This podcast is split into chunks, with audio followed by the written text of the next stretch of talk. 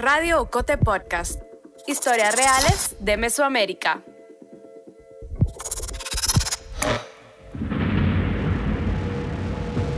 Es 1986 en Ciudad de Guatemala, la capital de un país centroamericano en medio de una guerra interna. Después de años de dictaduras militares, ahora, con una constitución recién aprobada, comienzan a sentarse las frágiles bases de una democracia. En casa presidencial, afuera del despacho de Vinicio Cerezo, el presidente de Guatemala, una joven estudiante de Derecho de 19 años espera. La joven había tomado una decisión. Trataría de hablar con el jefe de Estado. Había buscado el número de su oficina en las páginas azules de la guía telefónica. Pero al no lograr una cita, convenció a una amiga de que la acompañara. En la entrada de la casa presidencial las detuvieron. El presidente estaba ocupado. Insistió. Solo pedía cinco minutos con él. Después de cuatro horas, ya de noche, a las siete, la puerta se abre. La joven entra, se sienta nerviosa frente al escritorio del presidente. Ya ahí, sin titubear, confiesa. Unas semanas antes había leído en las noticias que Cerezo iría a Estados Unidos, a una gira, en avión con una comitiva de unas 70 personas, había espacios disponibles y ella, como ciudadana guatemalteca, tenía el derecho de ir en ese avión. Solo necesitaba jalón a Nueva Orleans. El motivo le parecía suficiente. Tenía que visitar a su novio, un guatemalteco de ascendencia cubana que estudiaba en Luisiana y que hacía más de dos años que no veía. En el despacho presidencial se hace un profundo silencio. Lo rompe la carcajada del presidente. Ella debe entender que es imposible, le dice. Con enojo y algo decepcionada, ella se levanta, le tiende la mano y se va. Días después, le llegaría un pasaje, ida y vuelta a Nueva Orleans.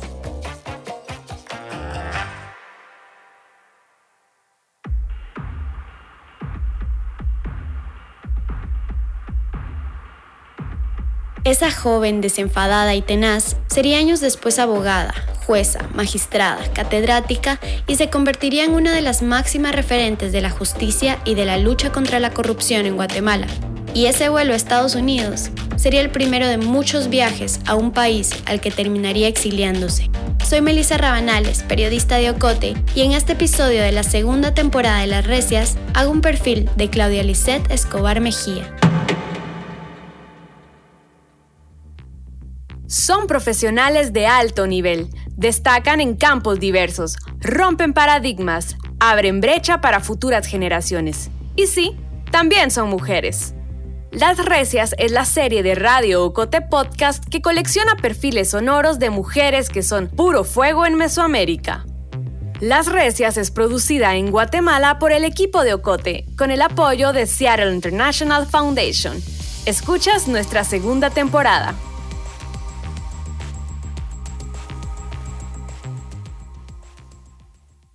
Cuando Claudia Escobar recuerda aquella visita al presidente de Guatemala, se siente incómoda. Lo visualizaba como en un momento en que el país se estaba reconstruyendo, en un momento en que a los 18 años piensas que todo es posible, o sea, que Guatemala se abre a la democracia, elegimos un presidente que no viene del área de los militares, sino que... Claudia creía que como parte de sus derechos como ciudadana, podía exigir ir en un avión presidencial esa Claudia de ahora lo mira para atrás y dice, ¿cómo se me ocurrió? ¿Qué, qué, ¿Cómo hice pasar a mis papás por estas vergüenzas? Ahora, casi cuatro décadas después, con 54 años, habla de esto por videollamada, sentada tras el escritorio de su casa en las afueras de Washington, D.C., con un pelo liso y canoso que le llega arriba de los hombros y que esconde detrás de las orejas. Claudia reflexiona. Piensa que quizá también tuvo algo que ver el ímpetu de una joven que veía el poder como una capacidad para exigir lo que le parecía justo. Pues sí, mira, para, para mi papá, creo que desde que éramos chiquitas nos inculcó ese sentimiento que tú puedes hacer, eh, que, que tú puedes hacer lo que tú, lo que te den tus capacidades, ¿no? Claudia Escobar nació el 30 de diciembre de 1966 en Ciudad de Guatemala. Es la mayor de cinco hermanas, de una familia acomodada guatemalteca, dice ella. Todas estudiaron en el Colegio La Asunción, que en ese entonces era uno de los colegios de mujeres más prestigiosos de la capital, y completaron sus estudios en universidades privadas de Guatemala. Era la condición de su padre, tenían que ser profesionales. Eh, él sí quería que nosotras fuéramos independientes para, mm, para tomar nuestras decisiones, entonces de alguna manera... En las cenas en casa de los Escobar se debatía de casi cualquier cosa. Magdiel Escobar, el padre, lanzaba preguntas de política. Si querían llevar la razón, debían exponer los argumentos más convincentes. Era una familia con privilegios, en un país desigual sumergido en una guerra civil. O sea, es que yo veo la capacidad del, poder como una enorme responsabilidad. O sea, en un país en el que muy pocas personas tienen eh, acceso a la educación, o sea, solo el hecho que tú seas una persona que tiene cierta formación, tiene responsabilidad de poder incidir en tu espacio, o sea. Dice que fue esto, querer buscar una salida a una guerra, eliminar la desigualdad, lo que la llevó a estudiar Derecho en la Universidad Francisco Marroquín. Eso y que tenía un ejemplo en casa, su mamá. Mirna Mejía Ordóñez fue una de las primeras mujeres abogadas en Guatemala, una de las primeras juezas y una de las primeras magistradas de la Corte de Apelaciones. Claudia creció entre libros, viendo a su mamá trabajar, y al principio, lo reconoce, no era fácil. Pero te puedo decir que para mí sí era un poco extraño porque las mamás de mis amigas no trabajaban, entonces tenían más tiempo para acompañarlas pues en hacer las tareas, en participar en las actividades del colegio. Entonces yo sí eh, lo sentía, me hacía falta y fue hasta muchos años después que realmente pues aprecié la labor que mi mamá hacía en favor de de las mujeres, porque ella trabajó mucho en promover la ley de violencia doméstica, en luchar para que se omitieran algunas normas del Código Civil que limitaban los derechos de las mujeres. Bueno, creo que fue un legado que nos, que nos dejó pues, a, a todas las guatemaltecas. A los 20 años, poco después de aquel viaje a Nueva Orleans para visitar a Eugenio, se casó con él y se licenció en Ciencias Políticas en la Universidad Estatal de Luisiana. Volvió cuatro años después, con 24 años y dos hijos. Claudia se graduó de abogada a los 32 y entró a trabajar como litigante en un bufete independiente. No paró de estudiar. En unos años sacó dos maestrías y un doctorado. En ese tiempo tuvo cuatro hijos más con Eugenio. María Cristina Fernández Escobar es su cuarta hija, la primera mujer. Hoy tiene 26 años y vive en Boston, donde hace una maestría en estudios latinoamericanos en la Universidad de Stanford. Uno de los primeros recuerdos que María tiene de su mamá son los madrugones a las 6 de la mañana para llevarlos al colegio. Su mamá parecía estar siempre apurada y a la vez tenía siempre tiempo para todo. María también recuerda que en casa las cosas se hacían bien o no se hacían.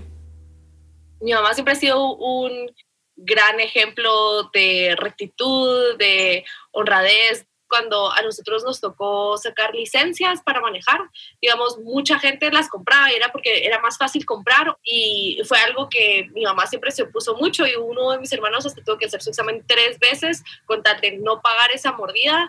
Los momentos más importantes en la trayectoria de Claudia han sido guiados por mujeres. Una de ellas marcaría su carrera, la jueza María Cristina Fernández. Se conocieron por amigos en común y porque las dos se habían graduado en la universidad el mismo día. María Cristina se convirtió en la mujer a la que Claudia recurriría cuando necesitaba consejos laborales o a una amiga en quien confiar. Cuando pienso en Claudia Escobar, definitivamente que pienso en uno de esos jueces excepcionales que entiende sobre todo que la función pública no es un trabajo como cualquier otro, constituye un privilegio en cuanto a servicio se refiere, aparte de... Cuando Claudia dudaba de si era capaz de seguir el ejemplo de su madre, ahí estaba María Cristina para impulsarla. Eh, ella pues eh, transmitía, digamos, esa, mm, la pasión por la justicia y creo que me animó a, decidirme a, ingresar a la Escuela de Estudios Judiciales. Claudia Escobar se graduó en 2007 y la asignaron al Juzgado de Instancia Civil y de Familia de Misco, uno de los municipios más poblados del departamento de Guatemala. Ahí trabajó seis años. Pronto empezaría a identificar la corrupción que existía en el juzgado, desde favores de los abogados defensores a los auxiliares de justicia hasta sobornos y extorsión. Denunció ante las autoridades del organismo judicial el evitar eso me puso en un, en un momento de riesgo y empecé a sufrir amenazas de muerte. Eh, que al hacer una investigación se determinó que salían del propio tribunal. Desde entonces y durante los siguientes siete años, ella y su familia no volvieron a pasar un segundo sin un guardia de seguridad del organismo judicial a su lado. Claudia vio que para cambiar el problema de raíz se necesitaba hacer cambios en los juzgados. Necesitaba aliadas. María Cristina Fernández fue una de ellas. La otra, la presidenta de la Asociación de Jueces y Magistrados del organismo judicial, Patricia Gámez. Ella se acercó con el ánimo de ver si podíamos trabajar temas relacionados a la independencia de jueces. Las tres fundaron el Instituto de la Judicatura, con el que buscaban fortalecer la independencia judicial y auditar el proceso de la elección de jueces y magistrados. Claudia, Patricia, María Cristina y otros jueces y juezas que se sumaron participaban en mesas en el Congreso para evaluar leyes y reformas que promovieran la independencia judicial. También planeaban capacitaciones para jueces y se reunían para hablar de los procesos viciados de los que eran testigos. Hicieron varias denuncias en el organismo judicial, nos decíamos las atestadas porque los jueces que en un momento nos apoyaron después, cuando vieron todo el, el movimiento que se armó, como dice la canción, uno a uno se fueron yendo, ¿verdad? Por seguridad, las tres empezaron a reunirse en casa de Claudia. María, su hija, tenía entonces unos 18 años me parecía eh, fascinante las diferentes discusiones que tenían y ver así como la fuerza que tenían todas, ¿no? Y la determinación que tenían todas y cómo cada una hablaba desde un lugar de certeza, eh, de confianza y, y de empoderamiento, ¿no? En 2009, en la elección de las Cortes de Guatemala, el Congreso eligió a Claudia Escobar como magistrada suplente de la Corte de Apelaciones. En 2013, un año antes de la siguiente elección, se creó la Sala Quinta de la Corte de Apelaciones del Ramo Civil y Mercantil, y Claudia fue designada como vocal primera. Sería en ese puesto donde un año después tendría que tomar una de las decisiones más difíciles de su carrera.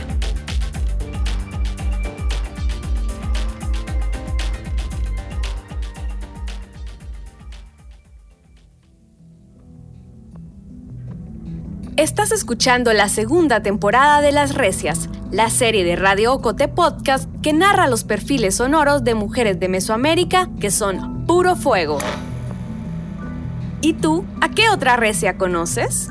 Cuéntanos de ella en las redes sociales de Ocote con el hashtag Las Recias. También te invitamos a unirte a nuestro círculo de oyentes. Búscanos en Facebook y sé parte de nuestra comunidad en La Fogata.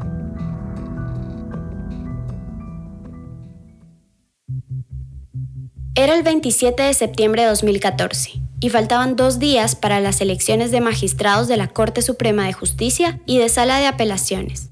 Claudia, que entonces era magistrada, se había postulado para su reelección. En Guatemala, el Congreso elige a los magistrados después de revisar una nómina propuesta por una comisión integrada por rectores, decanos y abogados. Durante los meses en los que trabajó en esta comisión, Claudia observó que las elecciones estaban viciadas. Sabía que comisionados y diputados se habían alineado para favorecer a ciertos jueces y perjudicar a otros.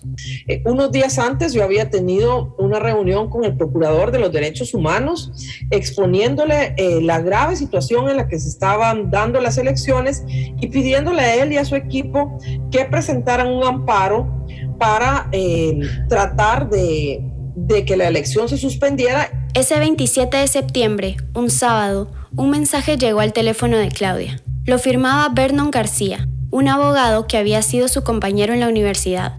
García le pedía que se reuniera con él para hablar sobre algo relacionado con la elección de Cortes. No le especificó qué. Claudia dudó, pero le citó al día siguiente en la oficina de su esposo, Eugenio. García no llegó solo. Entró acompañado de Udi Rivera, diputado del Partido Patriota, del partido oficial. Fue entonces cuando ella confirmó que algo no estaba bien, así que decidió grabar la conversación. El abogado y el diputado le hicieron una oferta, Tres días antes, el Tribunal Supremo Electoral había suspendido provisionalmente al Partido Patriota por haber hecho campaña anticipada para las elecciones de 2015, que empezaban un año después. También había impedido que Roxana Valdetti, la entonces vicepresidenta, fuera la secretaria del partido. El Partido Patriota había presentado un amparo que estaba en manos de la sala de apelaciones en la que Claudia Escobar era magistrada. Necesitaban su voto para revertir la decisión del TSE. A cambio, Rivera le aseguró su reelección como magistrada. Estaban claramente sobornándola.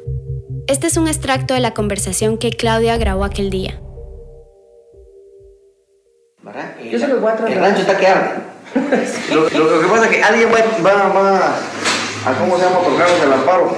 Alguien aparte de usted. Pero que nosotros ya, queremos, ya no queremos esperar tanto tiempo. Ve, Claudita, esto es, no es currículum, sí, no es universidad, usted sabe cómo funciona esto. ¿Y, y, sabe por qué está en grupos? Porque usted ya sí, para apoyarse. Y es la única forma de poder llegar. Pues eso es la teoría. Esa noche, cuando salió de la oficina, Claudia tenía miedo, pero también una certeza. No iba a aceptar la oferta. Temor, realmente mucho temor porque recuérdate que este personaje, eh, Guy Rivera, era la mano derecha del partido político del Patriota. Para por todos conocidos que era un, partido político pues muy corrupto, ¿no? Que eran capaces de hacer cualquier cosa. Yo sí el día siguiente, la sala de apelaciones le otorgó el amparo al Partido Patriota. Ella emitió un voto razonado en contra. El 30 de septiembre de 2014, Claudia Escobar fue reelegida como magistrada. Nunca antes un triunfo le había sabido tan amargo. Tenía la intuición de que la habían elegido para evitar que ella contara algo sobre el soborno. De nuevo, una certeza. No podía aceptar el cargo. Debía renunciar y denunciar lo que había pasado. Claudia y Eugenio sentaron a sus hijos alrededor de la mesa del comedor si esto sale, si nosotros, si tu mamá sale hablando y haciendo esta denuncia, eh, y el peor caso posible, nos tenemos que ir al país porque no nos vamos a poder quedar acá porque nos estamos echando encima a todos los magistrados de la Corte Suprema y todos los magistrados de las Cortes de Apelaciones de la Nación, aparte de la vicepresidenta del país y a uno de los expresidentes del Congreso, ¿verdad? Claudia renunció a su puesto de magistrada dos semanas más tarde. Después fue a las oficinas de la Comisión contra la Impunidad de Guatemala, la CICIG. La CICIG era un órgano internacional creado en 2006 a través de un acuerdo entre la Organización de Naciones Unidas y el gobierno de Guatemala. Apoyaba al Ministerio Público en la investigación de delitos relacionados con corrupción y crimen organizado. Claudia entregó el audio de la reunión con Rivera y García en la CICIG. Después, en una conferencia de prensa en un salón del Hotel Barceló de la zona 9 de la ciudad, informó sobre su decisión eh, no fueron, digamos, amenazas directamente, pero es evidente que si nosotros vamos a estar en un listado un día después, teníamos una presión eh, de resolver a favor de, de, un, de, un, de una determinada manera. Después de esa conferencia, Claudia comenzó a recibir mensajes anónimos con amenazas de muerte. Sentía que la perseguían a ella y a su familia. Sus hijos no podían salir solos. Cuando hablaban en casa tenían que esconder los celulares por si estaban intervenidos. La idea de salir de Guatemala fue tomando fuerza. Pues fue muy, muy emotivo, ¿verdad? Eh, mis hermanas pues no querían que, que me fuera, mis papás tampoco, además. Era un momento que yo no sabía cuál era mi futuro profesional, o sea, de muchísima incertidumbre. También le preocupaba dejar a sus padres. Su papá se había enfermado de cáncer unos años antes, y aunque los doctores le habían prolongado la expectativa de vida, sabían que no le quedaba mucho tiempo más. Su madre por momentos comenzaba a perder la lucidez, pero tampoco quería ponerlos en riesgo. Te vas porque estás convencida de que tu vida corre peligro y estás poniendo a la gente que quieres también en, eh, en un estado de vulnerabilidad y además Cuatro meses después de esa conferencia, en enero de 2015, ella, Eugenio y sus hijos empacaron su vida en unas cuantas maletas. Patricia Gámez no olvida esas últimas semanas. E hizo un, un como garage sale en su casa y vendió. Yo no quise ir. No, no. Claudia dejó de ver a sus papás todos los días. Sus hijos más pequeños dejaron el colegio y a sus amigos. María y uno de sus hermanos salieron de la universidad. Abandonaron también esa esperanza de poder vivir y trabajar en Guatemala. Eh, es como un tsunami. O sea, de repente estás parada y todo cambió, eh, estás en un país extranjero donde tú no has decidido estar, ya no estás con tu familia. Eh, para mí dejar, tener que dejar el país era un costo muy alto. Y, un costo que, que fue difícil no solo para nosotros que nos fuimos, sino que también para los que se quedaron.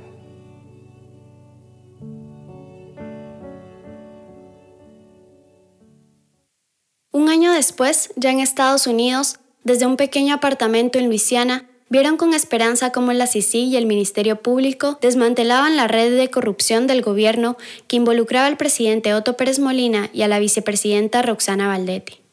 También desde la distancia, cuatro años más tarde, fueron testigos de cómo Jimmy Morales, el nuevo presidente, expulsaba a la CICIG, de cómo los grupos de poder volvían a tomar fuerza. Con casi 50 años, Claudia tuvo que empezar de cero en Estados Unidos. Trató de reinventarse. Eh, digamos, mi mamá siempre está buscando en qué proyecto involucrarse eh, en temas de justicia. O sea, ella siempre su centro es y sigue siendo eh, en los sistemas de justicia y por más de que uno esté fuera, siento que entre más fuera está, más se arraiga esto del tener que trabajar por Guatemala, de trabajar por donde uno tiene el ombligo enterrado, ¿no? Claudia recibió una beca en el Radcliffe Institute for Advanced Study de la Universidad de Harvard. Ahí hizo una investigación sobre cómo la corrupción está ligada a la falta de independencia judicial en Guatemala. También fue becaria de otros programas relacionados con temas de corrupción, democracia y acceso a la justicia en la Universidad de Georgetown y en la Fundación National Endowment for Democracy. En 2017, el Congreso de los Estados Unidos le dio el premio Democracy Award. Un año después, Claudia, que siempre había querido regresar, se postuló para fiscal general del Ministerio Público en Guatemala. A pesar de su intachable carrera, no consiguió la calificación necesaria para integrar la nómina de seleccionados y quedó fuera del proceso. El puesto lo ocupó Consuelo Porras, quien ha sido señalada de obstaculizar la justicia para favorecer intereses de personas ligadas a la corrupción. Desde Washington, D.C., Claudia trabajó como consultora independiente para una comisión anticorrupción de Ecuador y ahora es profesora distinguida del Share School of Policy and Government en el Centro contra el Terrorismo, Crimen Transnacional y Corrupción de la Universidad George Mason. Este año, la vicepresidenta de Estados Unidos, Kamala Harris, le invitó a la Casa Blanca para hablar sobre los desafíos de la justicia y de la lucha contra la impunidad en Centroamérica.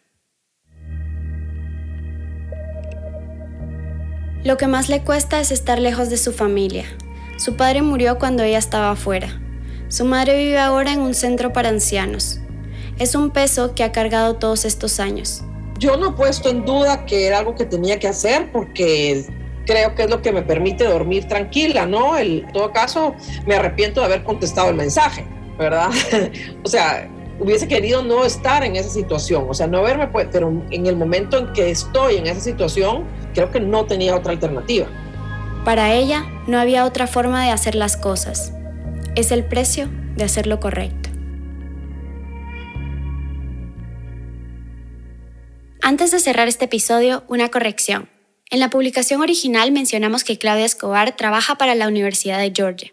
Volvimos a subir el episodio el 1 de diciembre de 2021 con el dato correcto. Es la Universidad de George Mason. El guion y las entrevistas de este episodio las hice yo, Melissa Rabanales, la edición es de Carmen Quintela, la producción y el montaje sonoro de Isaac Hernández con el apoyo de José Manuel Lemos, el diseño gráfico y la portada de Maritza Ponciano. Jenny Marroquín es la gestora de comunidad de este especial y Maggie Medina la coordinadora institucional. La voz institucional de Radio Cote Podcast es de Lucía Reynoso Flores. Julio Serrano Echeverría es el coordinador creativo. Alejandra Gutiérrez Valdizán es la directora general y editorial de Ocote.